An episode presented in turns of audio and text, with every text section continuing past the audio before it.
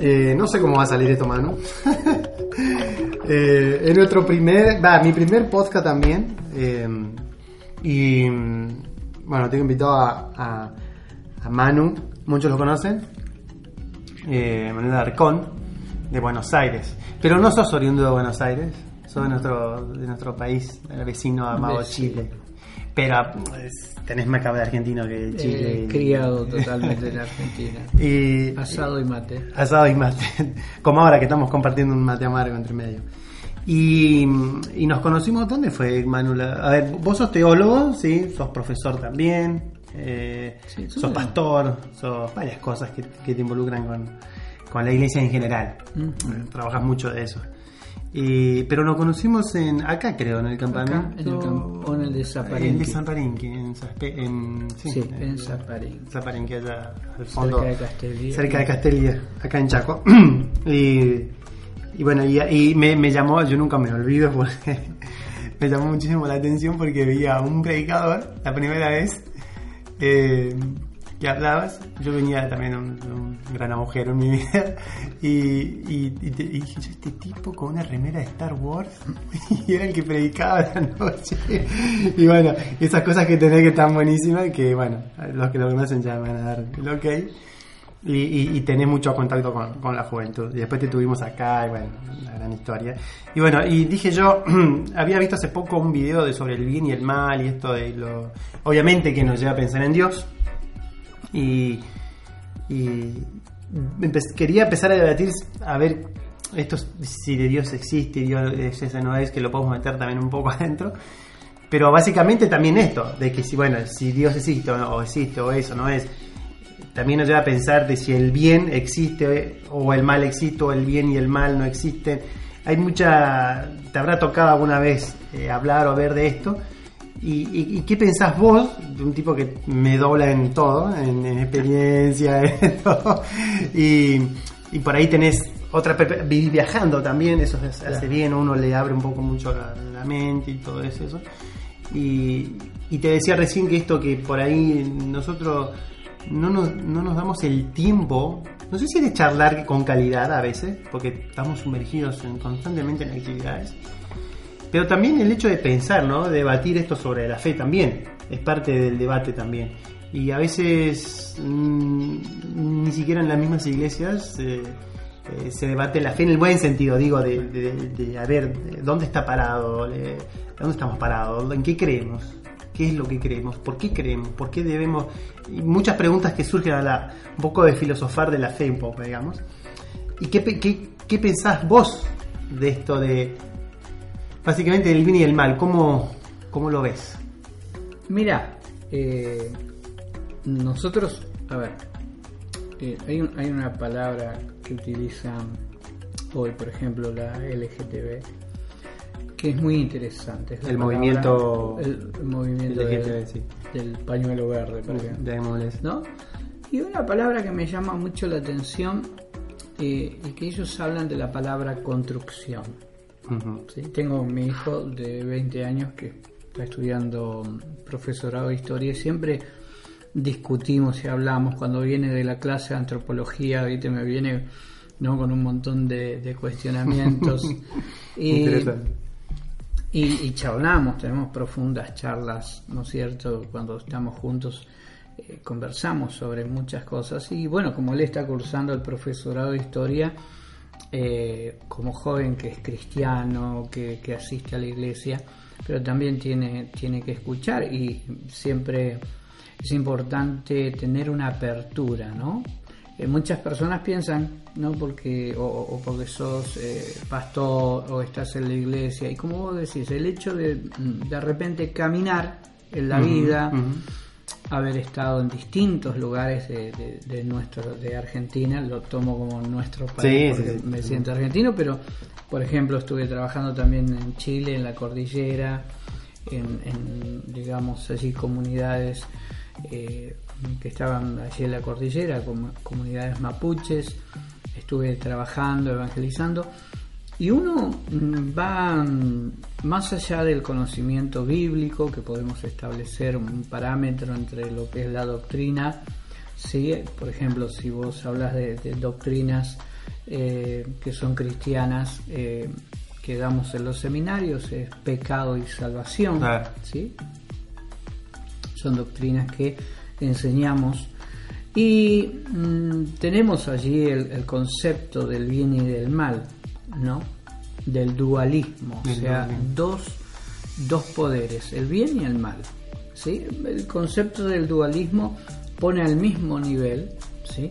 un representante en Occidente, para nosotros, para la mentalidad occidental. Nunca- Claro, eso, eso iba a decir también. Eh, Eh, hay una tendencia de moda por ahí que, va a ser, va a ser- va a arrancarse mucho, pero el tema del yin yang hoy, hoy- eso, hoy pero estás, oriental. claro, estás hablando conmigo, estás estamos hablando acá dentro de un contexto occidental, la mentalidad Exta- occidental extalmente, totalmente. es totalmente diferente a la, a la oriental, algunos sectores diferentes, y el hecho de que nosotros de repente eh, ponemos o estructuramos o construimos, y ahí iba la palabra construcción, que es lo que venimos construyendo, que tiene que ver con parte de la historia, parte de las cosas que nos dicen, sí, parte que nos cuentan, incluso la teología tiene una construcción de acuerdo a diferentes escuelas que eh, tiene. Estamos hablando, incluso podemos hablar de la teología católica, de la teología este, protestante, de la libre teología o la teología de la liberación, que tienen distintos parámetros y distintas construcción histórico, filosófico, de acuerdo a los pensadores que eh, desarrollaron esa teología. Ahora, claro, nosotros podemos eh, entrar en debate con respecto a eso, pero lo importante en, en esto, en este aspecto, es, claro, la vivencia real, porque si yo digo hoy, eh, tengo dos representantes, uno Dios y Dios es bueno, y es el bien, Sí, por ende, por por naturaleza prácticamente. sí. y de repente tengo al diablo, y el diablo es mal. Es horrible, es malo, eh, todo, todo, todo lo que sucede en este mundo, Toda la antítesis Todo- de lo que es Dios Claro, es el todas diablo. las digamos. atrocidades, aunque si uno estudia la historia va a ver que muchos en nombre de Dios hicieron esas atrocidades. Ah, ok. en nombre de Dios. Las atrocidades que le representan al mal. Exactamente, o sea, es de- depende de donde vos estés parado, la situación donde, o la- mm, el contexto donde vos estés parado. Y, y claro, nosotros hablamos desde, digamos, desde el punto de vista teológico de Dios. Hay una, una, una de las doctrinas principales en nuestro seminario que es doctrina de Dios, ¿no? Donde, claro, vemos eh, distintos argumentos de la creencia de Dios, errados o no, Claro. distintos argumentos que estudiamos, ¿no? Por ejemplo, cuando hablábamos del ateísmo, o sea, ¿qué es el ateísmo? Es no creer en la existencia de Dios. Y si yo digo, "Ah, la verdad, yo estoy de acuerdo con el ateo, Dios no existe, ¿no? Como un profesor de teología dice que Dios no existe. No, no, Dios no existe. Si lo veo desde el punto de vista bíblico, Dios no existe. ¿Qué es la existencia? Existencia es principio y fin. Claro. Tiene que sea- haber un nacimiento y una muerte, digamos, Eso es existencia, dentro del tiempo cronos, el tiempo el- el establecido tenemos, en la. Tierra, en, en nuestro universo. Ahora Dios es preexistente, existe más allá de la existencia humana. O sea, nosotros no podemos de alguna manera pensarlo a Dios como algo que, mm, que se apega a nuestro tiempo, digamos, sino es, eh, bueno, había había escuchado algo de eso de que Dios, eh, eh, una frase, ¿no? Que decía, eh, Dios no existe, y abajo decía, Dios es. Dios Es como un continuo soy. Bueno, de hecho, Dios se expresa como el, el yo yo soy. soy, el, el autoexistente. El auto- bueno, claro, exactamente. cuando vos ves, por ejemplo, primero apartamos que la palabra Dios es una palabra griega, que es teo, y que en realidad hace referencia a un dios del el panteón griego, Zeus. O sea, ya ahí tengo un problema. Entonces, ese problema, claro, ahora cuando la Biblia me está hablando en la traducción, en la Septuaginta, me está hablando de, de esa palabra Dios, yo tengo entendido, ya dejo asentado de que me está hablando del Dios verdadero, el Dios que yo creo, ¿sí? ¿Y cómo creo en ese Dios? Bueno, cuando justamente una de estas materias que es doctrina de Dios, hablamos, hablamos de él, eh, hablamos de cómo ese Dios se revela a nuestra vida, cómo Dios se muestra, el interés de Dios ¿sí? que tiene de estar o de relacionarse con el ser humano. Claro, el concepto religioso es un concepto de que Dios perfecto, santo, inmutable, está demasiado lejos de mí, que soy un hombre imperfecto, pecador, bueno, que tengo inclinado, inclinación hacia A eso voy.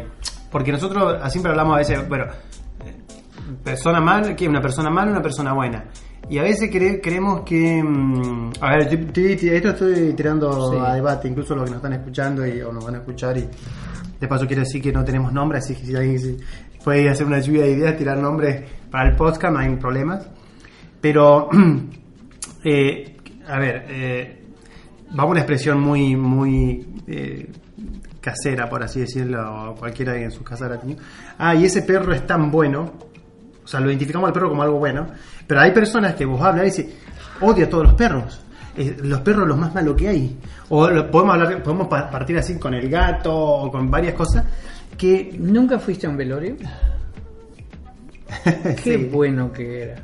Sí, de verdad. Qué bueno que era. Qué, persona. Y Esperamos hasta el fin de, la, de los días para... para ver las virtudes. De alguien que ya no está más. Claro, y, todos en el ataúd parece que somos buenísimos. O sea, y en la vida, ah, e, es, pastor, qué bueno que es. la gente dice, qué humilde que sos, qué lindo, qué buena persona. ¿no? Ah, vendedor, sos un vendedor de preservativo. Ah, no sé si sos tan bueno. claro, es como que eh, de acuerdo, empiezan a, catalogar, tal vez por la. Bueno, hablamos con vos recién también esto de la música, si es buena, si es mala, eh, si pintar es bueno, si es malo. Eh, igual no vamos por la, por la rama, ¿no? Pero, a ver, eh, creo que nuestro, por ahí cuando transitamos, constantemente hacemos evaluación de las cosas y de las personas, incluso de las personas que nos conocemos, ¿no? Porque pasa un tipo por la, por la calle, yo lo veo, capaz que no pasa nada. Hay gente que lo ve y dice, uy, mira, si este se viste con musculosis y se tiene el pelo verde, es malo tenemos como un preconcepto, ¿no? Eh, la construcción que tenemos de eso, de hablar de, de, nuestra sociedad. Cómo fuimos construidos. Capaz que alguno en, su, en la forma del hogar, eh, la forma de alguna manera, los valores que nos han inculcado o del, o del sitio donde crecimos, e incluso hay gente que por ahí dice, mira, yo pasa ahí, no pasa nada pero capaz que esa persona se mete en, en, un, en una línea de mi, de, mi, de mi vida, o sea, por ejemplo, en, una, en un contexto de las relaciones que yo tengo, por ejemplo, no digo que esté en la puerta de tu casa, pero a lo mejor empieza a tener amistad, amistad con una de tus amistades, y entonces empieza a haber como una especie de, de una, especie de conflicto, ¿no? Eh, si es bueno, no es bueno, hasta empezamos a medirla, hasta, hasta dónde me conviene la amistad, hasta dónde no me conviene, y, empieza otra vez a, a plantearse esto si es bueno o si es malo. El, el tema más escabroso es cuando ponemos en el plano el mal. ¿Quién creó el mal? ¿Quién creó el mal? A ver, porque es interesante porque, a ver, me gustó, me gustó, porque eh, estamos yendo como al génesis del comienzo. Eh, todo fue bueno siempre, no había bien y mal. ¿Cómo, cómo, cómo, cómo, cómo vos ves desde, el punto, desde ese punto? Ahora, Dios presenta una relación perfecta entre Él y el hombre. ¿sí? De los inicios. Desde el principio. Esa relación tiene que ver justamente con el deseo de Dios de relacionarse con el ser creado, que es el hombre. El hombre. ¿sí?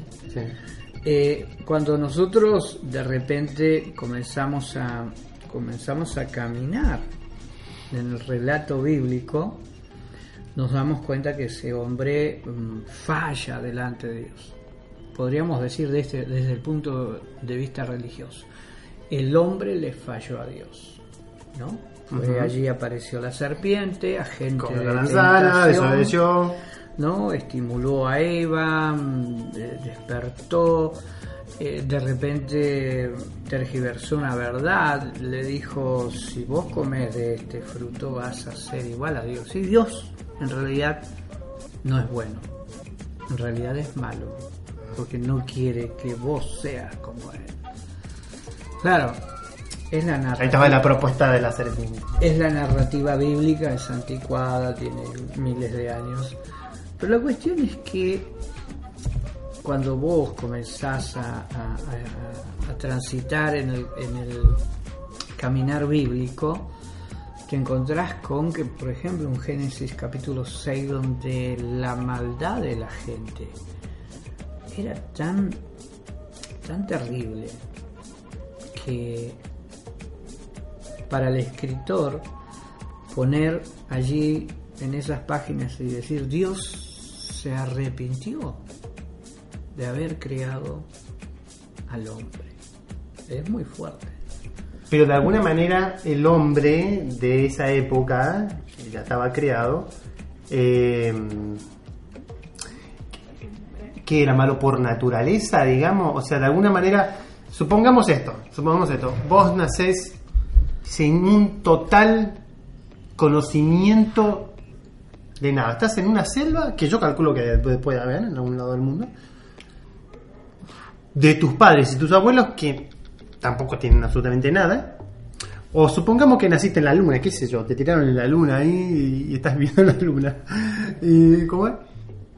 Y, naciste y bueno, no, no- tenés absoluta conciencia de que hay un Dios, de que hay un diablo, de que hay un bueno, hay un malo, que, que hay cosas buenas y cosas malas. ¿Cómo, se- ¿Cómo sería el tema ahí? ¿Cómo sería esa persona que se hace adulta ahí en total desconocimiento de nada?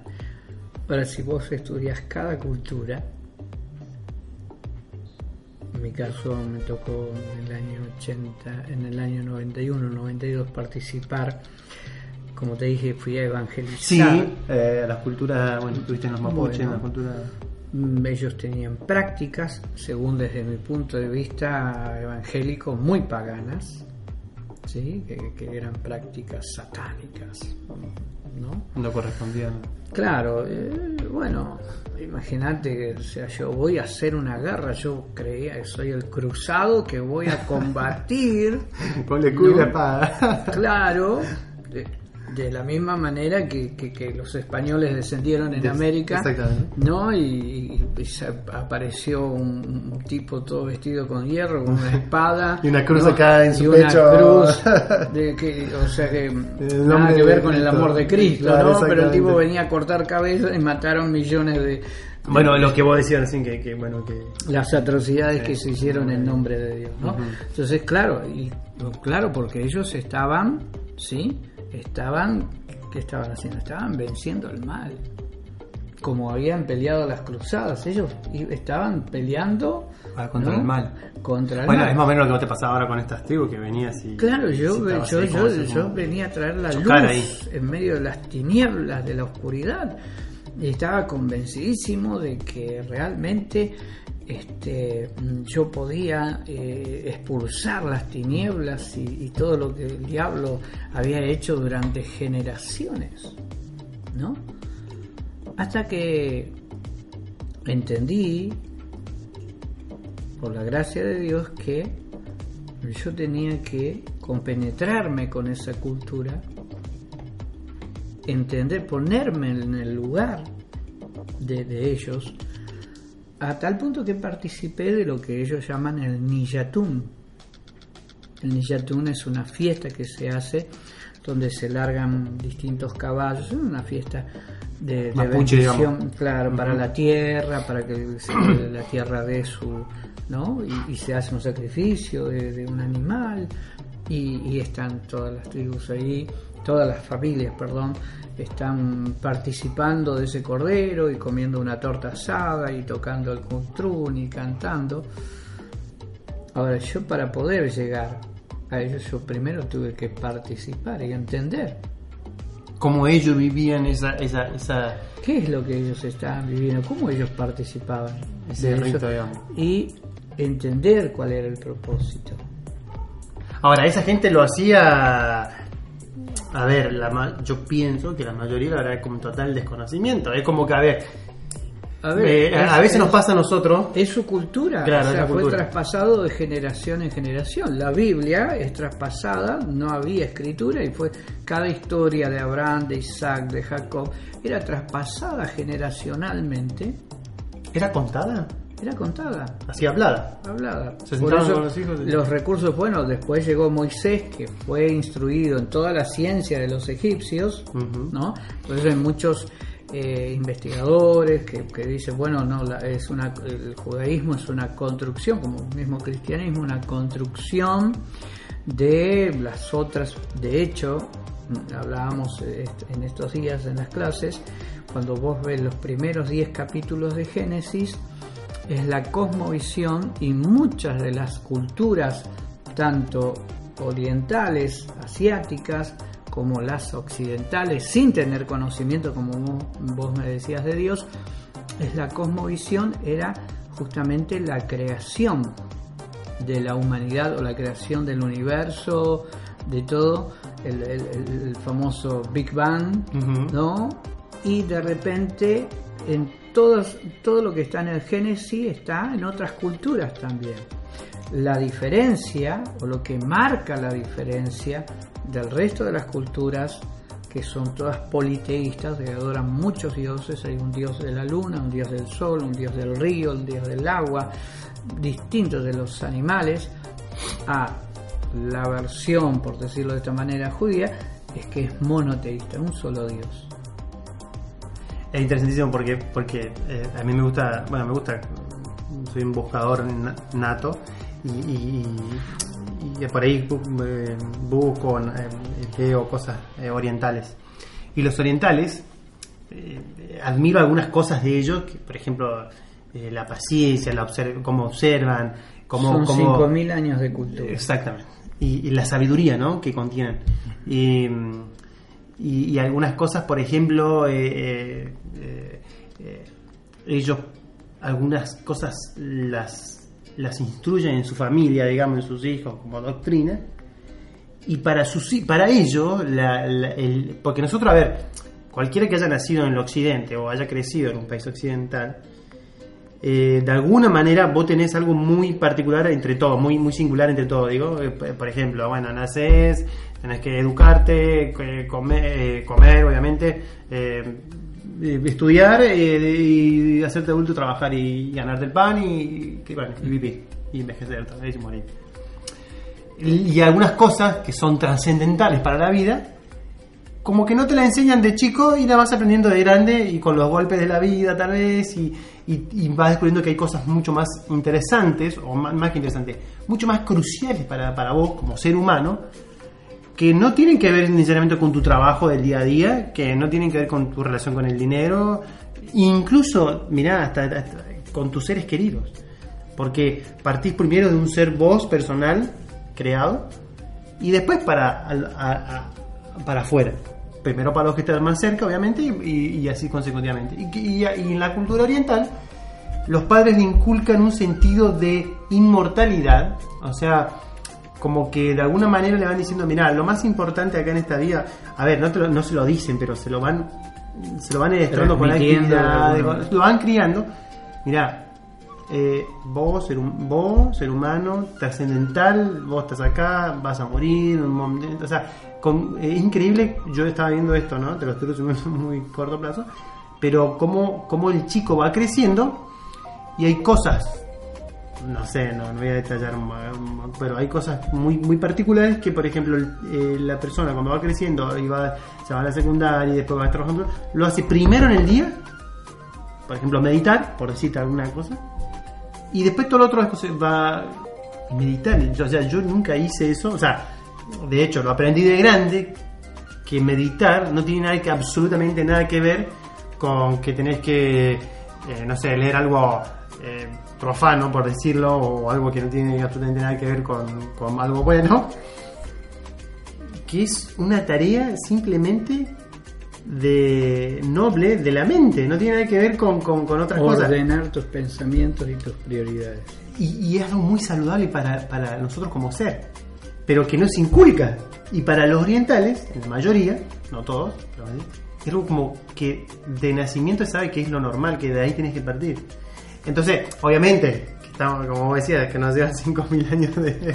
Eso es una cultura, sí. Ahora, y ahí, bueno, ahí yo depende también lo del tema esto del yin yang que te decía, ¿cómo, cómo que es esto que todo, en todo lo malo siempre hay algo bueno y en todo, lo bueno, también siempre hay algo malo. Creo que es así, ¿no? Eh, desde el punto de vista, claro, cuando hablamos con respecto a lo que decíamos al principio, Dios y el diablo, el bien y el mal, ¿sí? Ahora, claro, una cosa es Dios en, su, en su complejidad como ser autoexistente, eh, fuera de la existencia humana, y otra cosa es cuando nosotros ponemos en el plano humano, la Biblia deja sentado que el hombre no es bueno. O sea, yo puedo decir, yo puedo valorar tus virtudes, pero sé que tenés defectos. Vos podés valorar mis virtudes, pero sabés que tengo defectos. Soy una persona como cualquier otra. Propenso totalmente a cometer errores. Claro, tengo ¿no? cosas buenas. Eh, en mi experiencia en cuanto a lo que es la vida cristiana, eh, un tiempo donde viví lejos de Dios, viví haciendo, teniendo una vida egoísta, eh, con, una gran inclinación hacia el mal, hacia la rebeldía, eh, el odio, el rencor, todo lo que estaba por una serie de cosas desde mi infancia, mi adolescencia, que golpearon mi vida, entonces fue construida una personalidad totalmente tenebrosa, llena de mal, llena de, odio, de rencores.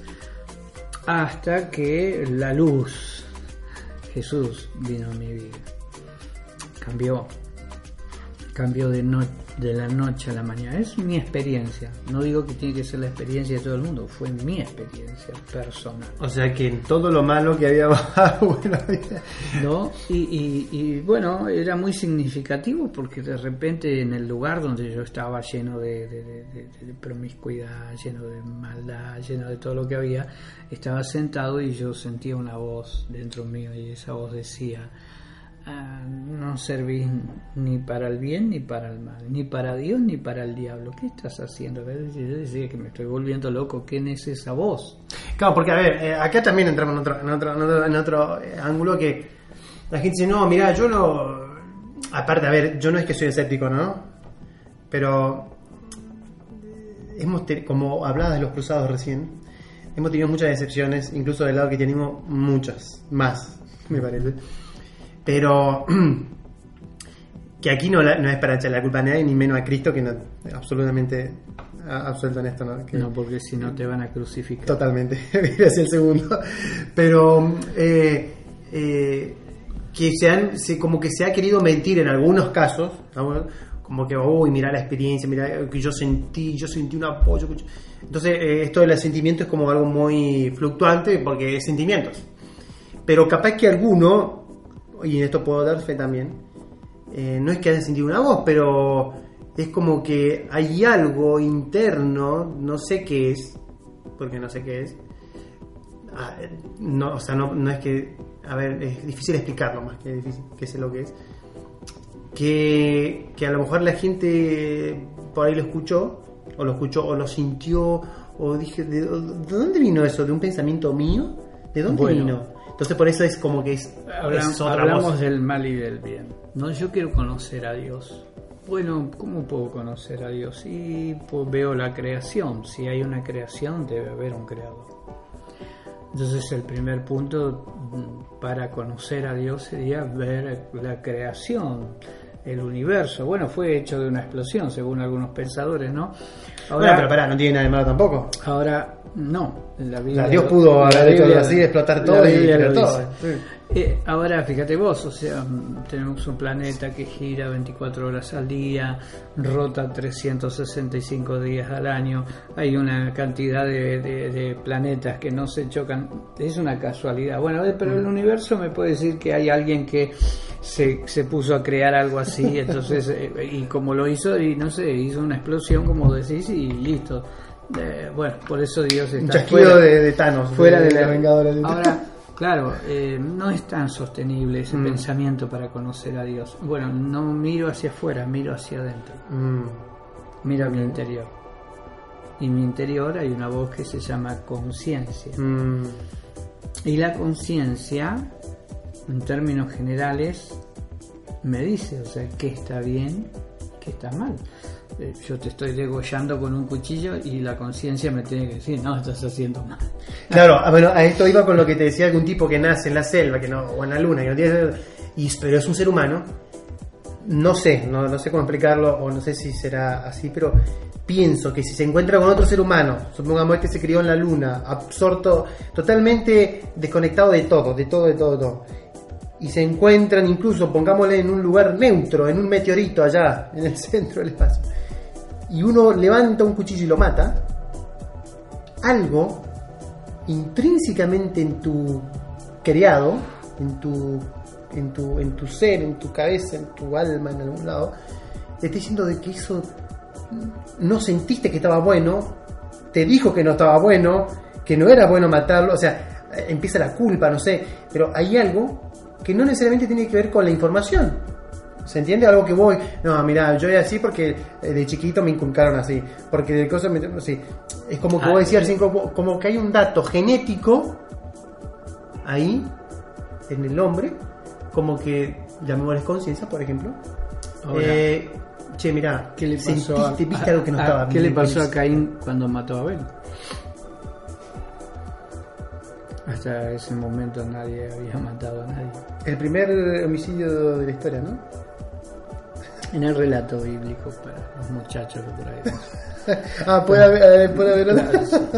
Este, pero convengamos que eh, Sí. en, en el relato bíblico fue el primer asesinato y dice y, y Dios preguntó a Caín ¿dónde está tú? ¿Por qué? Porque el rostro de Caín se había desnudado, había cambiado, algo sucedió. ¿Él lo sabía?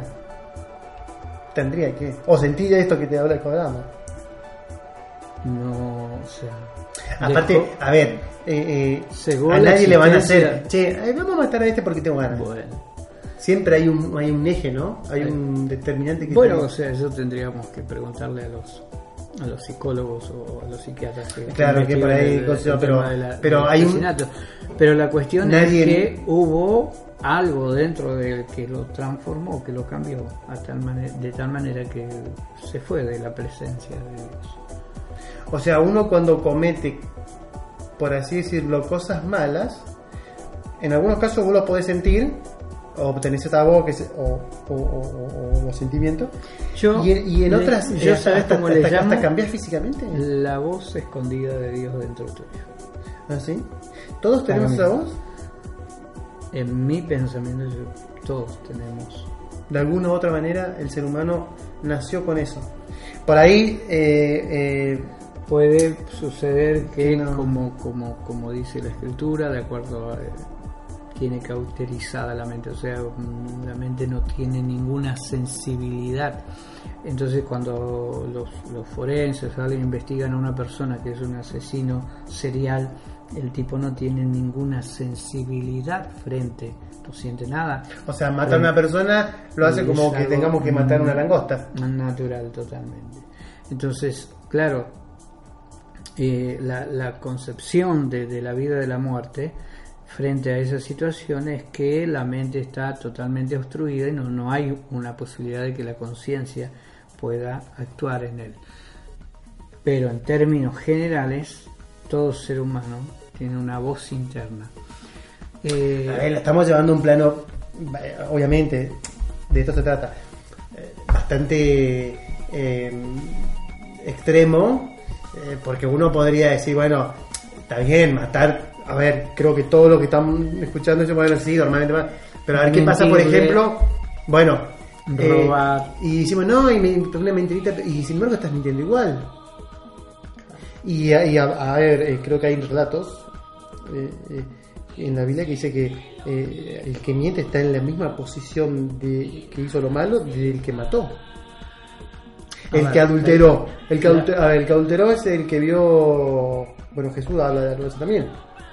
que el que solamente vio y deseó en su corazón la mujer del otro, digamos, o sea, una, una, persona- una, una, una- una señora Claro, el, sermón del monte es muy particular. ya, bueno, ya pecó en su corazón, o sea, como que eh, eh, ahí ya se engendró el mal. Y, pero ¿y el mal? ¿Cómo se engendra? ¿Cómo se inicia el mal? Según tu aspecto.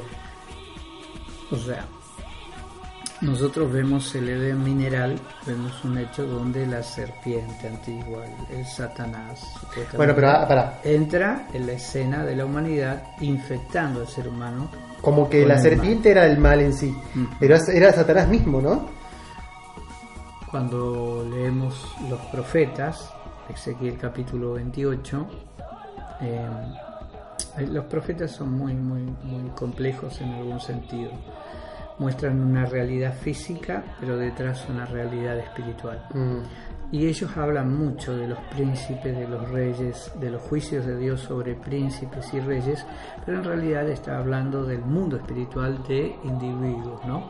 Nosotros de repente vemos un gobernante y vos decís, este es un déspota, un degenerado. Ahora, el tipo tiene un poder excesivo, y, pero hay algo que impulsa internamente en él a, a realizar lo que va a realizar, los grandes, Mm. los grandes eh, genocidas de la historia Sí, eh, es atestigo la historia de eso.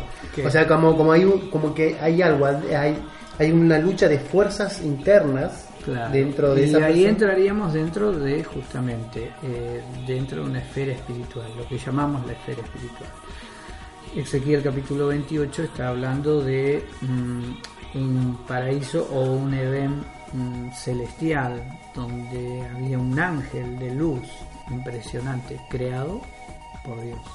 No lo creó otro lo creó Dios. Con un objetivo que diera la gloria y la adoración a Dios.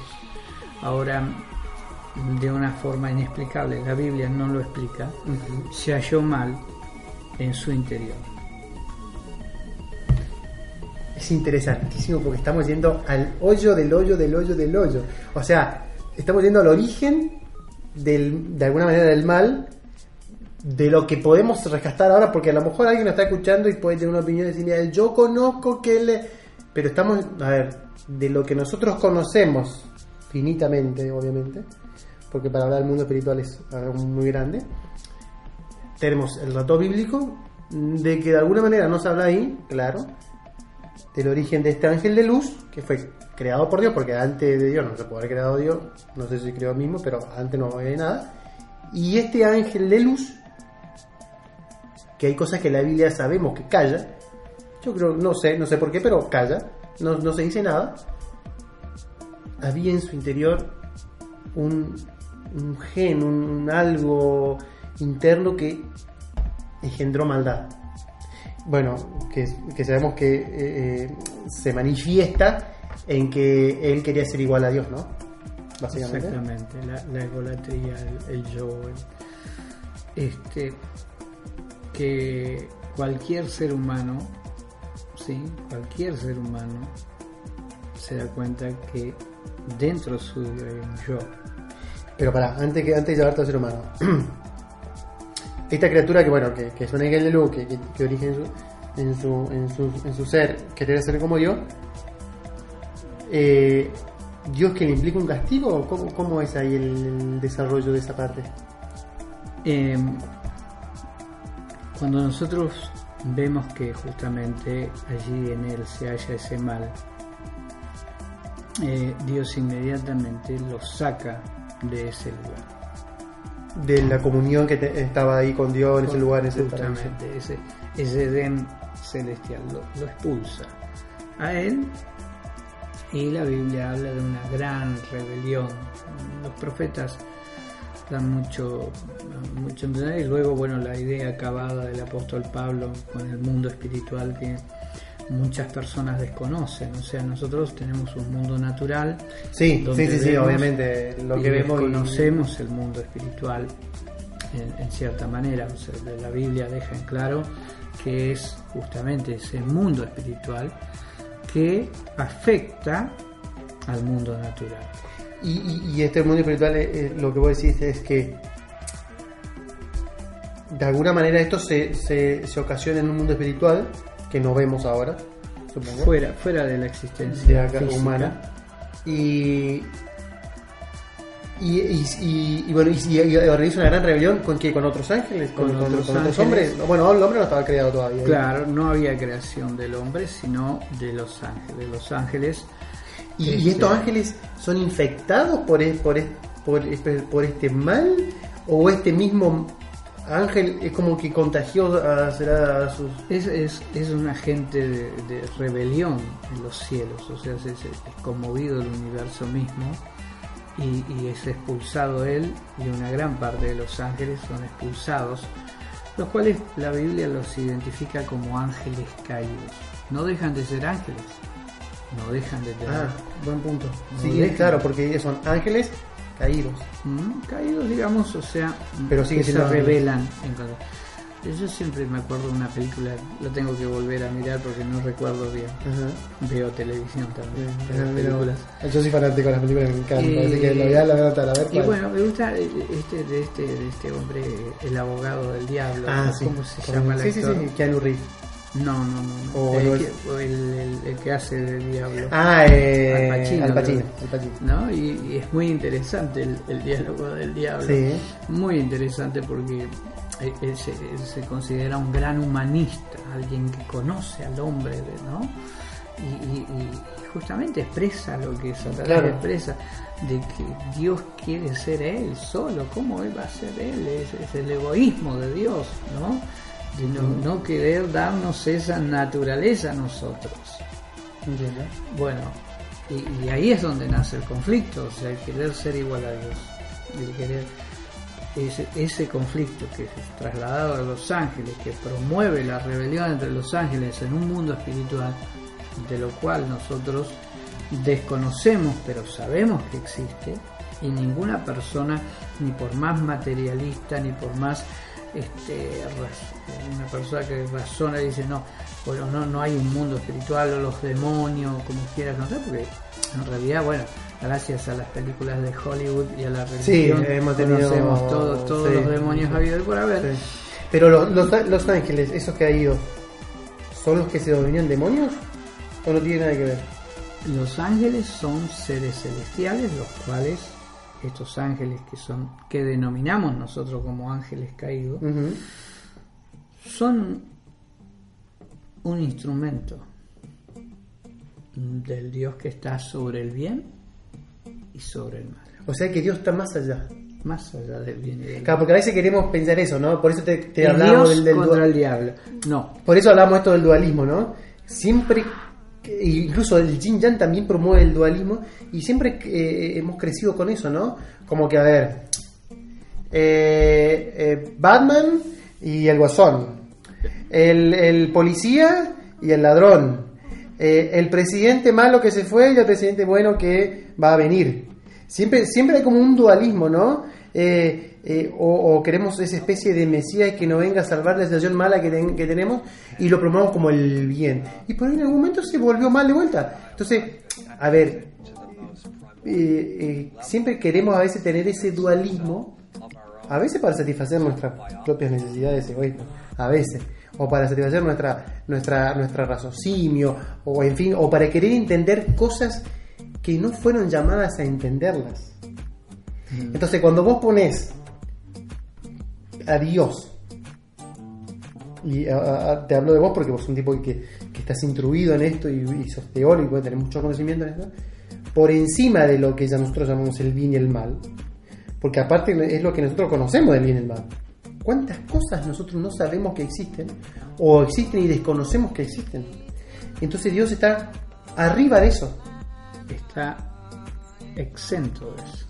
Ahora, hay, ¿En qué hay- muchas preguntas acá. ¿eh? O sea, acá se libera un, un- interesantísimo la puerta porque vos me hablabas de, lo- de los ángeles estos caídos y, y de alguna manera fueron infectados y, y- y- y actualmente están viviendo porque supongo que deben ser eternos.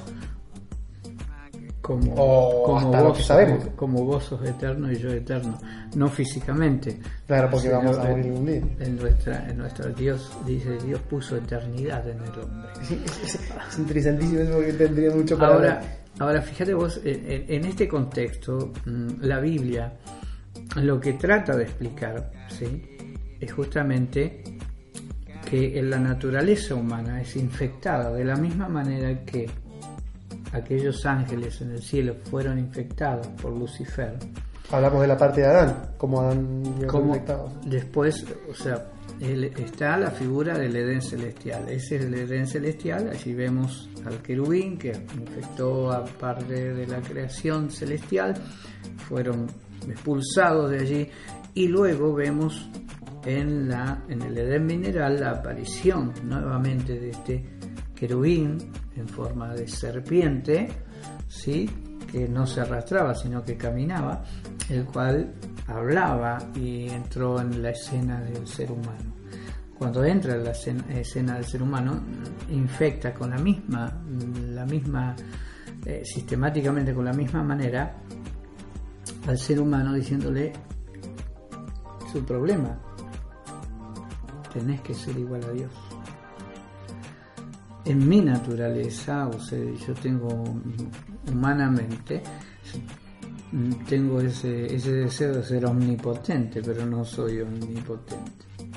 La mayoría de las personas que de repente caminan en este mundo tienen en su soberbia, en su orgullo, eh, sostienen esa soberbia, ese orgullo de acuerdo con lo que han logrado, a lo que han llegado, y de repente se dan cuenta cuando fracasa su vida financiera, su vida familiar, fracasa su vida, este, su salud física, y se encuentra con que es un pobre mendigo que en realidad no tiene nada, creía tenerlo todo, pero no tiene nada. Entonces, mm, todo ser humano tiene ese, ese efecto de Satanás en su corazón. De hecho, él puso esa simiente en el corazón de Adán.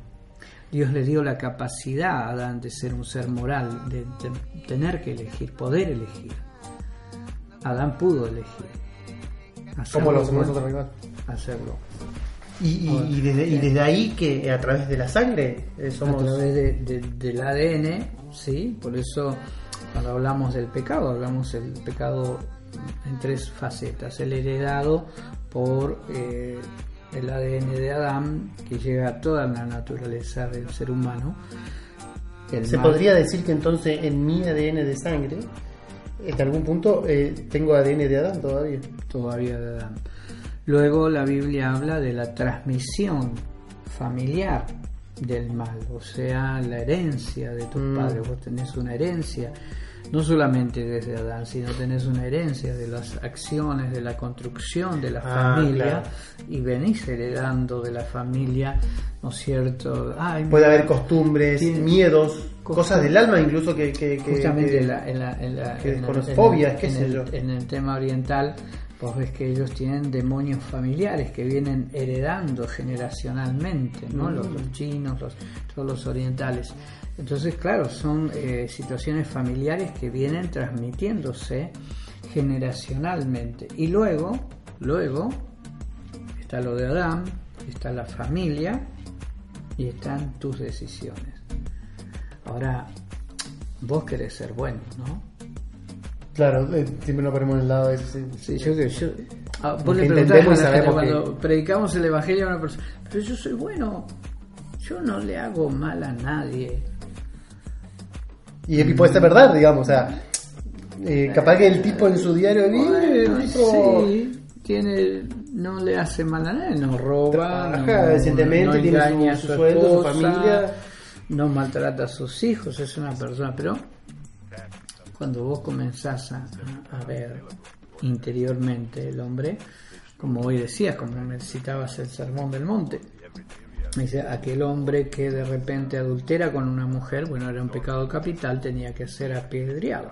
Había más de 40 pecados capitales donde merecías la muerte, ¿no? O se, se conocen los siete eh, pecados capitales, ¿no? Y de repente, claro, pero Jesús dijo, miren, cuando ustedes codician en su mente, en su corazón, están haciendo lo mismo. Claro, llevó a un plano mucho más, más eh, elevado. en el sentido de que... Eh, muchos cristianos dicen, pero Manuel, eso es casi imposible. Bueno, Jesús por eso en, en el Sermón del Monte es tan interesante ver, eh, estudiarlo y todo cristiano debe estudiarlo. Y él dice, si vuestra ley no fuera mayor que la de los fariseos, de los doctores de la ley. Entonces, claro, por eso empezó, se les enseñó de esta manera, pero yo les digo de esta otra. De ahí como Ele- elevó, Sí, elevó el- la ley a la- una sí, perfección, ahora- ¿sí? Ahora, ¿quién tenía que cumplir esa ley? Era él, dijo, ni una jota, ni una tilde va a pasar de esta ley. Entonces Jesús como hombre cumplió esa ley, la cual yo no podía cumplir, vos no podés cumplir. Ahí sacamos una conclusión. De que no hay nadie que sea bueno. Absolutamente no hay nadie. Porque si ya entre los 40 principios no había nadie, subir esa vara. Tanto los salmos como el libro Romanos dice, no hay justo, no hay ninguno que haga el bien. Entonces, esa, esa, esa- de alguna manera, esa simiente que nos infectó nos lleva a nosotros como que de nacimiento eh, tirarnos siempre para el mar. O de alguna manera, eh, y nos va gustando y nos va tirando para allá, para lo malo, en vez de que nos tire para lo bueno. A ver. Es como una, una, Cuando nosotros decimos, una lucha continua. ¿qué es malo? Claro, el hombre mm, engaña a su mujer y Claro, son como cosas muy explícitas que vos decís, bueno, sí, es sabemos que es O malo. o mintió, o- es malo. La Biblia, el apóstol Pablo, hablando sobre ese mal en el ser humano, él habla sobre mm, tres direcciones del mal. Uno es hacia su persona, el pecado, sí, pecado que Sí, sí, produzco sí. en mi cuerpo, en mi vida, en mi persona, ¿no? Puede ser engaño, borrachera, o sea, o- lo que eh, se usar remera. Star Wars.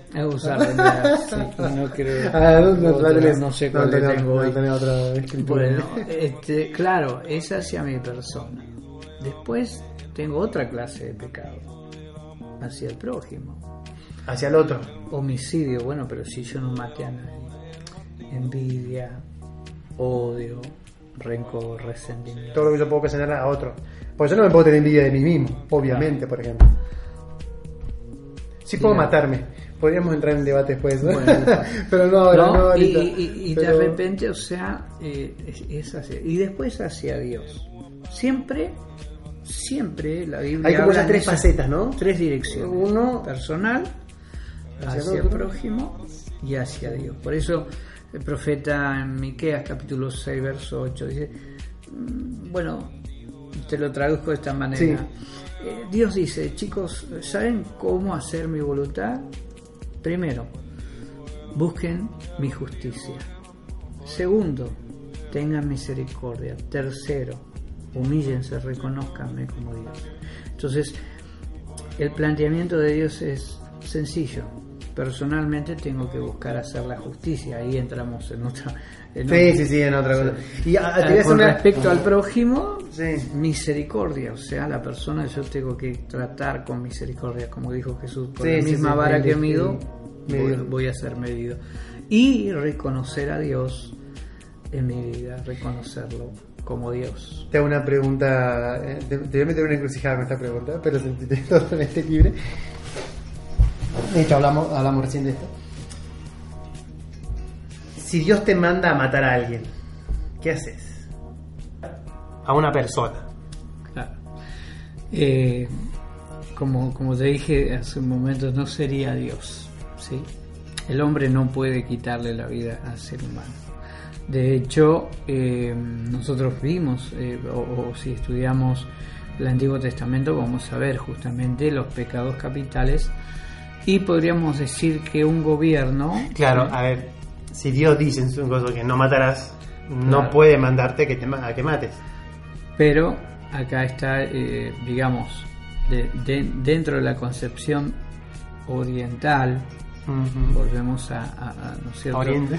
A Oriente, tenemos un contexto diferente, o sea, en muchas, eh, muchas naciones que practican la pena de muerte musulmanes, porque justamente, o sea, el Corán dice ojo por ojo, diente por diente. Mm. Bueno, Entonces, de repente. En el nombre de Alá. En el nombre de Alá y, y nos inmolamos, ¿no? Y nosotros podíamos inmolarnos en nombre de Dios, cosa que no creo que.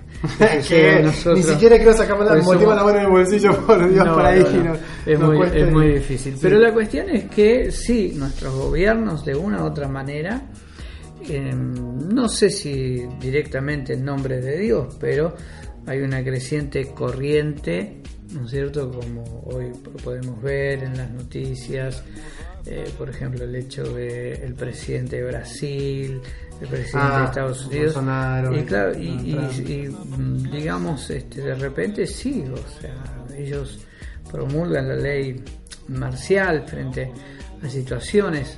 De hecho, en un conflicto, ¿sí? en un conflicto o un, un estado de sitio, también existe la ley marcial de la muerte. Esto hablábamos recién, eh, no sé si se grabó o no, pero de que eh, tenías una alumna que te había que eh, que me, había planteado sobre, no alumna, sino una persona que, que- habló conmigo Ah, sobre este el tema de el, pero hay cómo si se habla de los del ejercicio de los derechos y, y supuestamente Estados Unidos es el país que habla que, que donde se practican todos los derechos y se habla de la Se libertad no del individuo y todo lo demás. Y que de repente hace guerra con otros otras naciones donde no se cumplen esos derechos. Entonces bueno ahí claro una cosa es la hipocresía que tiene el ser humano frente a estas situaciones y aún nosotros de repente podemos tener ese, ese sentido de hipocresía porque mm, queremos justificar ahora Claro, eh, yo vivo en Buenos Aires y, y- y cada día mm, nosotros estamos expuestos a un montón de cosas. Y de repente hace poco mm, vos veías un, un- un diputado o senador, no recuerdo bien, que iba Mm. Sí, caminando por la calle, alguien salió y le disparó y mató. con las digamos. Claro. Ahora, ¿qué sería si fuese un hijo tuyo o un familiar tuyo? ¿Estarías de acuerdo con la pena de muerte? Cambia, ¿no? Cambia un poco el aspecto ahí. Eh, y no para justificar la pena No, de no, muerte, no, no. sino cuál sería la posición, o sea, mm, Totalmente. de repente eh, no- hemos experimentado asaltos a mano armada. Claro, uno dice, queda- ¿no? queda Eh, en bueno, juego, a ver, Estados Unidos también tiene este, el tema de, la- de la- de las armas. Claro. Que de ahí viene también todo esto, el uso de las armas y hasta dónde sí, hasta dónde no. Acá hubo un gran debate por el tema de la policía también, que, que es con armas, sin armas, que es con estas armas eléctricas, que, que sí, que no. Y claro, uno yo, yo, yo en mi casa había protegido y el que entra mando bala. Y entonces, eh, ¿qué pasaría, por ejemplo, si tu hijo entra a la casa de otro, por diferente X motivo, ¿verdad? y atentan contra suyo? Entonces, como que cambia el panorama, ¿no? Esto de, a ver, eh, como recién decía, la ley marcial de ojo por ojo y diente por diente, eh, doy lo de mejilla, no de la mejilla. eh, entonces, Bueno. eh, por, por eso, pre- una pregunta retórica que yo creo que sin, sin respeto tampoco, pero nos lleva a pensar esto. ¿Qué tan... eh, eh, qué tan dueño soy de las decisiones que tomo, ¿no? O sea, también nos lleva a pensar de a- hacia dónde vamos.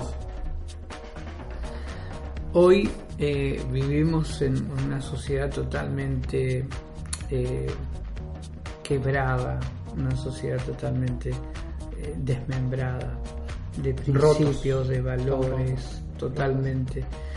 Eh, nos encontramos con situaciones eh, y testimonios tremendos, porque si bien me dedico a enseñar, también soy pastor, también trabajo con gente, estoy en contacto continuamente con personas, personas no que tienen que ver con la iglesia, sino con problemas, Sí, sí, sí. dificultades, este, personas que de repente van y se quitan la vida. Me comentabas recién eso de, ciertas historias cercanos. muy, muy, muy difíciles de asimilar. Entonces, de repente vos tenés, podés tener una postura, y yo siempre, mm, ¿no? Te podés tener una postura religiosa, teológica, eh, una construcción de tu vida Claro.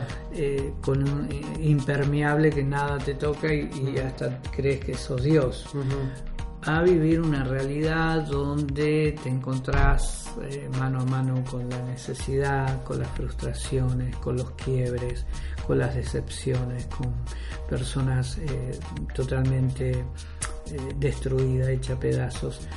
Y, en, tu trabajo ministerial, pastoral, tenés que mm, sentarte y escuchar historias que, te, eh, que, de repente te llevan a una realidad que supera, supera muchas cosas. A veces no es, no es a veces echamos culpa, ¿no? A, a, ver, eh, por ahí estamos en nuestros hogares o en nuestro diario vivir, estamos como una, en una burbuja del, del, bien, entre comillas, digo, porque como que cuando, como no nos pasan cosas malas o para lo que nosotros creemos malas, creemos que el mal existe desde nuestra burbuja para afuera.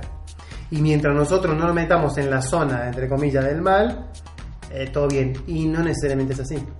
A ver, te llevo a esta pregunta. A esto voy. ¿Por qué a la gente buena le ocurren cosas malas y a veces a la gente mala le ocurren cosas buenas? ese es mm, el gran conflicto, ¿no? Cuando hablamos de... hay, dos o tres clases de ateo, está el ateo dogmático, doctrinario, que tiene una concepción del ateísmo, y comprende que no, no, existe Dios a través de un razonamiento. Y está el ateo práctico.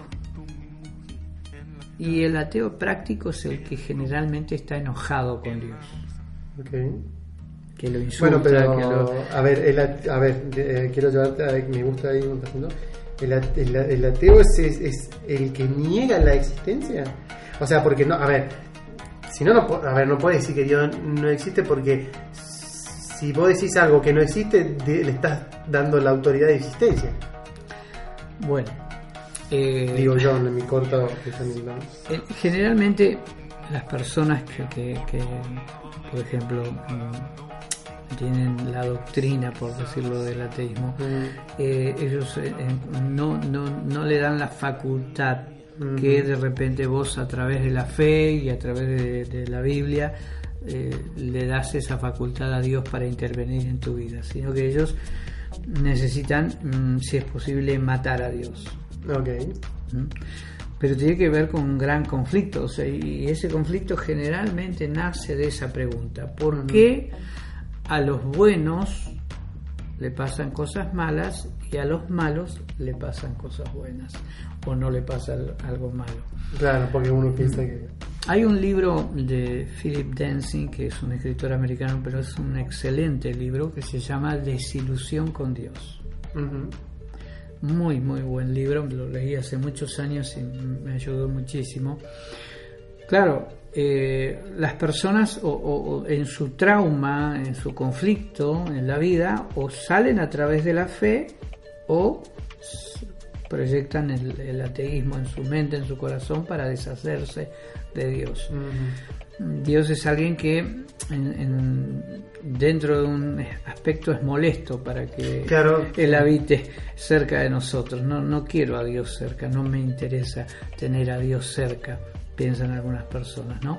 En cambio, otra, frente a la frustración, frente al dolor, frente a la desesperación, la única ancla que pueden agarrar es la fe la fe en Dios, creer en Dios. Claro, porque yo pienso que, que bueno, creo que eh, acá se ramifica lo que son los escépticos también y todo eso, que vos no quiera creer sobre otro tema, pero eh, digo, es como uno, como lo voy a llamar plano objeto, ¿no? Como, un, como algo ahí en la vida de cada uno, que es como acá le llaman el no podés esquivar el bulto, digamos, o sea, podés rechazarlo, podés eh, negarlo, Podés insultarlo, podés eh, aceptarlo, podés, lo que vos quieras, pero es imposible sacarlo. O sea, es, es, es, es la concepción... Lamentablemente para todos los muchachos eh, lo, lo, tratan de, de hacer desaparecer, pero es imposible. Yo creo que cuando más invierten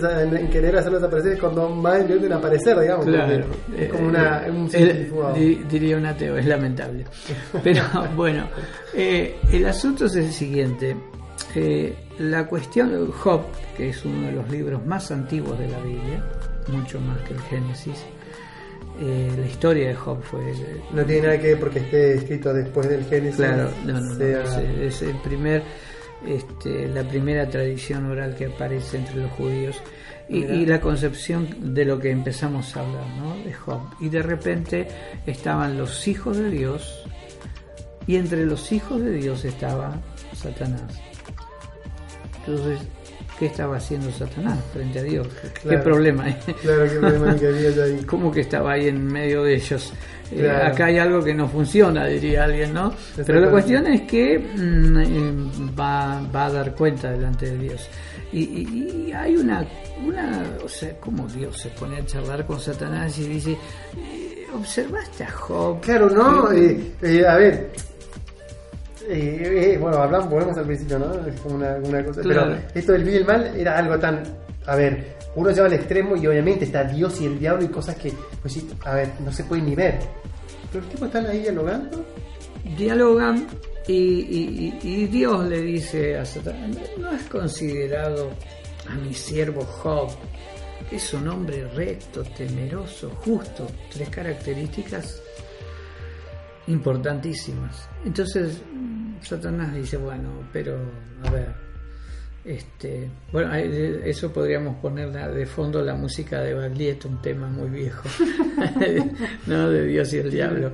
Ah. Eh, entonces, Claro, lo has considerado y no, pero si estás rodeado de bienes, más vale que te va a honrar, más mm. vale que va a ser justo, va a ser. Ah, obvio. Entonces, claro, y Dios dice, bueno, te, doy permiso para que lo toques, o sea, como Dios le va a estar dando permiso al diablo para que y ahí hay, hay, una parte interesante, o sea, Satanás no te puede tocar. Bueno, después sacamos muchas conclusiones ahí. Aparte, a ver, te llevo el plano, eh, ahí Dios le da como que le dice, bueno, te doy libertad para que le hagas lo que quiera, digamos. Pero en una parte Job escribe, dice, como el hombre, como las chispas saltan por el aire, así el ser humano nace para la aflicción. somos, propensos.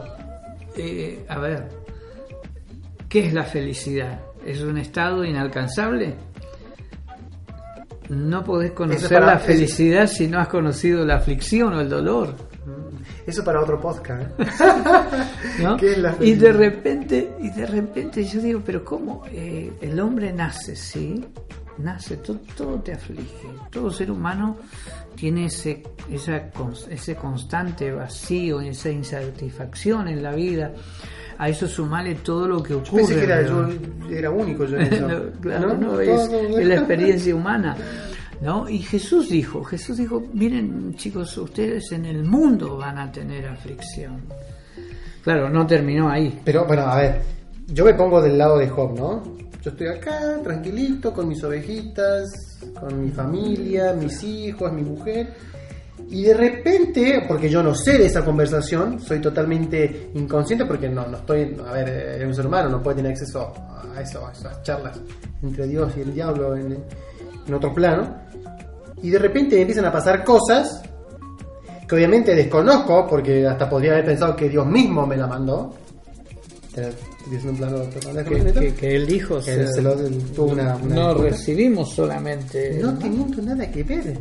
O sea el tipo no hizo nada para merecer y sin embargo haciendo todo lo bueno le pasaron cosas malas bueno hay un caso especial obviamente pero ¿por qué, ¿por qué lo llevó a ese plano? ¿Por qué, por qué Dios lo llevó a ese plano?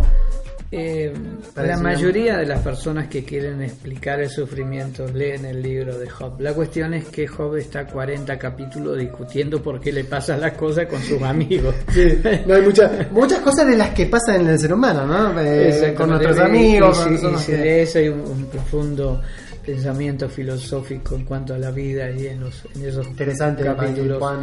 no, eh, la idea final es que Dios él dice la verdad que de oídas te había oído, ahora mis ojos te ven, y bueno, de una revelación de Dios eh, a, su vida.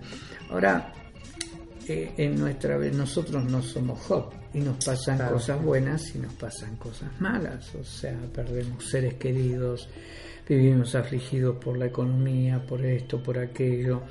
Eh, yo venía justamente en el colectivo mirando eh, desde Buenos Aires para acá, desde Santa Fe para acá, cuando empezó a, ver luz y, y, ver gente sentada arriba de un gallinero con una silla esperando que baje el agua.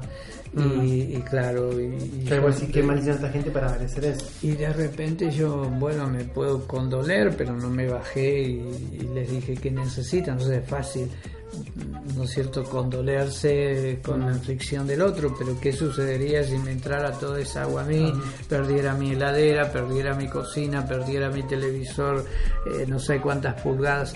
Claro, la, la, la, la empatía es algo que el humano eh, realmente muchas veces carece de, de, ponerse en el lugar de otro, ¿no? Y, y, nos pasa, porque mientras no me toque a mí, como le dijo el, el, diablo a Dios, piel por piel, mientras no le toques a él, mm. no le toques el cuero a Job, no, no va a decir nada, te va a seguir honrando, o sea... Y sin eh, embargo Job eh, eh, siguió honrando, ¿no? Creo que, a ver, es una muestra también del ser humano, ¿no? El, esto de lo que hay adentro. Pero es eh, interesante esto que decías de que, eh, eh, bueno, que, te, hay que hay un, me acordé de un pasaje en la Biblia que dice que venía Jesús caminando y encuentra, eh, venía con los fariseos, creo, la gente judía, eran religiosos, y ver a un, a un ciego de nacimiento y le dice, le dicen, le, esto le dicen a Jesús, Jesús a ver, la pregunta ya venía cruzada, ¿no? Claro. O sea, eh, no era una simple pregunta de, de, querer resolver su ignorancia, sino que una pregunta como que de alguna manera lo querían tentar a Jesús, digamos, lo querían de saber qué lado estaba. Y le dicen, ¿quién pecó? ¿Este? O sea, él mismo, el ciego pecó, o sus padres, lo que hablábamos recién de que se puede heredar eso. Entonces Jesús le dice, miren, ninguno de las dos. Y lo más interesante, porque después Jesús le dice, es para que se, glorifique a Dios, y bueno, en fin, pero la gloria de Dios. Ahora pero lo interesante es que no le dio la, ninguna de las dos. O sea, eso, eso para mí es lo más interesante que Jesús le digo, miren muchachos, no es ninguna de las dos cosas que ustedes están diciendo. O sea, que quedaron como otro... Ahora la respuesta de Jesús es más escandalosa. ¿Por qué? Como que nació ciego para que Dios se glorifique en él. Ah, claro. Claro, pensando en eso, sí. No, ¿cómo, ¿Cómo va a ser tan malo Dios? Sí, lo llevó al otro extremo. Lo llevó al otro extremo, ¿no? Claro. A, a ver, Eh, la lo circunstancial de lo que estaba sucediendo, lo interesante es que en la historia de esa vida, la cual nosotros no conocemos ni los evangelios, imagínate que los evangelios solamente nos traen 39 días de la vida de Jesús. Wow. No sabemos. porque es el último tramo, ¿no? no sabemos absolutamente nada de la historia de ese hombre y, y- y no podemos saber esa historia. Pero toda la vida viviendo de esa manera y, y- y- y en la historia de la humanidad, ese hombre en toda su existencia jamás pensó en que se iba a encontrar con alguien que le iba a abrir los ojos. Claro, porque termina recibiendo el, el milagro. Ahora, claro, eh, cuando nosotros en nuestra vida, en nuestra existencia, nosotros somos muy eh, ególatras, egocentristas. ¿Por qué? Porque nosotros cuando sufrimos, primero comenzamos echándole la culpa a todo el mundo. Alguien tiene que tener la culpa por lo que nos pasa. Entonces Mm. creemos que somos el centro del universo, Mm. ¿no? Eh, Viste que siempre eh, hubo una lucha con respecto a eso, porque el ser humano, la Tierra, creía que era el universo, era el centro. Hay gente que murió por eso, ¿eh? ¿no? Y, y de repente vos decís, claro, pero cuando ves el universo es demasiado vasto, demasiado, Demasiado para que nosotros, grande y para que nosotros somos tan pequeñitos. Pero, pero ahí está eh, la, la palabra kenosis es la explicación de los teólogos para entender lo que Jesús hizo con, con la humanidad. Siendo Dios, siendo forma de Dios, se hizo hombre. O sea, la Biblia enseña y dice que Él, todos los cielos de los cielos y el universo, y está hablando del universo material y más allá, todo lo llena Dios. Y, pero todo eso se hizo un hombre, se hizo pequeño. Bueno, ¿Cómo es la palabra? kenosis. Kenosis. ¿Y qué significa kenosis? Es justamente eso lo que habla Filipenses. Dios hecho hombre. Kenosis. K-E-N-O. Sí, Y claro, em, ¿cómo Dios se hizo hombre? Claro, es, no te entra en tu, en tu, en tu cabeza porque Entonces por eso estoy de acuerdo con toda la gente que dice el, el Evangelio es algo irrazonable, ¿no? Porque no lo podés razonar, no lo podés entender. A mí me encantó. Eh, eh, igual, no, no, no, quería darle cierre, pero, pero, algún día tengo que terminar y, y, y, y, tu charla fue muy interesante. Porque el ser humano eh, vive de eso, ¿no? O sea, parte, parte de su vida necesita alimentarse de lo inmaterial de lo que es infinito, de lo que es injustificable, de las eh, necesita alimentarse de lo irrazonable, del misterio, de lo trascendental. Y, creo que me parece que es lo más interesante para el ser humano. A veces yo pienso y hablo con chicos y hablo con mis amigos, lo interesante que puede ser Dios de generarte una duda, es más provechoso que generarte una certeza. Porque a veces en la duda nosotros nos obliga a buscar, nos obliga a querer cerrar y de alguna manera nos obliga a transitar. Y pienso que la vida se trata de eso también. No es un fin en sí misma.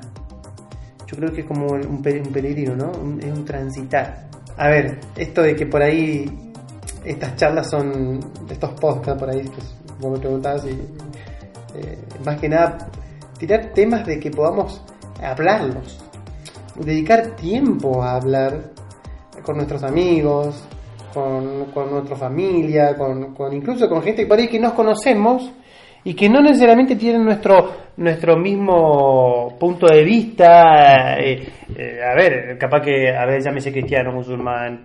yo tengo amigos gracias a Dios, no sé si es gracias a Dios esto, pero eh, musulmanes, orientales, tengo de todos los ámbitos y he aprovechado muy bien y he encontrado mucha riqueza en eso. Pero de que perdamos, entre comillas, perdamos el, digo esto, perdamos el tiempo eh, en charlas, en una buena comida, en cosas que nos alejen de la virtualidad un poco también, ¿no? Y, y, qué bueno que, que, pueda charlarlo con vos, porque siempre he tenido que querer charlar, y a ver, son inagotables las charlas con vos igual pero de tener un poco grabado, un, un pedacito, un pedacito, eh, que a veces nos cruzamos en los campamentos y todo eso, muchos amigos te conocen también. Y que esta, esta charla sirva también para que, la, bueno, a ver, que la gente que esté, que va a ver el podcast o a escuchar el podcast, no sé cómo va a hacer, eh, pueda interactuar con nosotros. O sea, no sé si, seguramente no vamos a volver a encontrar, vamos a volver a una charla y vamos a tener un, capaz vamos a hacer un en vivo, vamos a hacer un YouTube en vivo tal vez, para que la gente pueda ir generando preguntas, porque a veces nosotros, esto es una charla, ¿no? no tiene nada ni más ni menos, ni queremos poner evidencia una verdad absoluta para todos, porque desconocemos las personas que nos pueden estar escuchando, pero sí es una invitación para que la gente pregunte, o para que la gente se pregunte, o, si quiere dejar comentarios o lo que fuese, que no voy a dejar el teléfono en mano, pero pero puede dejar, eh, bueno, acá los comentarios y lo vamos a ir leyendo algunos y contestando algunos y y que sea un espacio para, como vos dijiste al principio, para construir, más que para destruir. Exactamente, porque en realidad eh, no hay... Yo en, el tiempo en que yo trabajo, trabajo como profesor, eh, tengo muchísimos alumnos a, través del país y que disfruto mucho de ellos, mm, o muchos eh, o varios centros así, y no hay nada más constructivo es cuando podés charlar. Mm. Eh, el hecho de poder enseñar, ¿sí? uno enseña una materia, enseña un material, ¿sí? Eh, de repente el poder escuchar a otros, el poder eh, tener, el tener la capacidad de saber escuchar a otras personas. Y, yo personalmente, si bien tengo el contexto mm, de la iglesia, tengo otro contexto social, de mi trabajo, donde charlo con gente, donde hablo constantemente. Y mm, siempre, siempre, ahora tengo auto, pero por muchos años no tuve auto. Y, viajaba de acá para allá, y el colectivo, y el tren allá en Buenos Aires, y te da la oportunidad de conocer y de escuchar a cientos de personas, ¿no? y poder escucharlo, cualquiera sea su, su, postura religiosa, política. Totalmente, incluso, incluso por las mismas redes sociales, mira, voy a llevar a un extremo con esto, pero, pero eh, tenemos muchos contactos, contacto virtual con las personas, que, che, mira, lo conozco del Twitter, lo conozco del Internet, ¿Por, cómo, lo conoces? No, bueno, hemos, hola, ¿qué tal? ¿Cómo te va? Eh, te pregunta y te contesta pero no, no, ni siquiera hemos, o, a veces nos ponemos como a la guardia, ¿no? ¿Qué va a pensar? ¿Qué? ¿Qué? Eh, no, que yo, ¿qué? Y ni siquiera hemos, eh, ni siquiera por las redes sociales decimos, bueno, ¿qué tal? ¿Cómo, cómo estás vos? ¿Qué, qué contás? ¿Qué, qué, opinión tenés de esto? Y hasta a veces nos privamos de eso, ¿no? Por como que dice qué, pero siempre que sirva para construir. Exactamente, o sea, eh, es lo más hermoso. el hecho de poder escuchar a otra persona, valorar eh, la experiencia, valorar el pensamiento, valorar, decir, no, no, no, pero yo me, cierro en que mm. yo estudié esto, en que yo tengo esta fe y, mm. me cierro totalmente y no acepto, no acepto absolutamente nada. Mm, realmente soy una persona muy pobre. Soy una persona pobre no es el que no tiene Mira Vamos a debatir muchas cosas. Manu, gracias por tu tiempo, por tener tu charla, esta hermosa charla. Y a los amigos que nos están escuchando, que, bueno, que, se prendan, que comenten, que opinen, que si quieren reenviar este mensaje o, compartir con otros, que lo hagan, eh, son libres. Esto es de libre autoría. Si sirve para construir, bienvenido sea. Eh, gracias, Manu. Bien, espero que, no nos quemen en una hoguera. gracias a vos.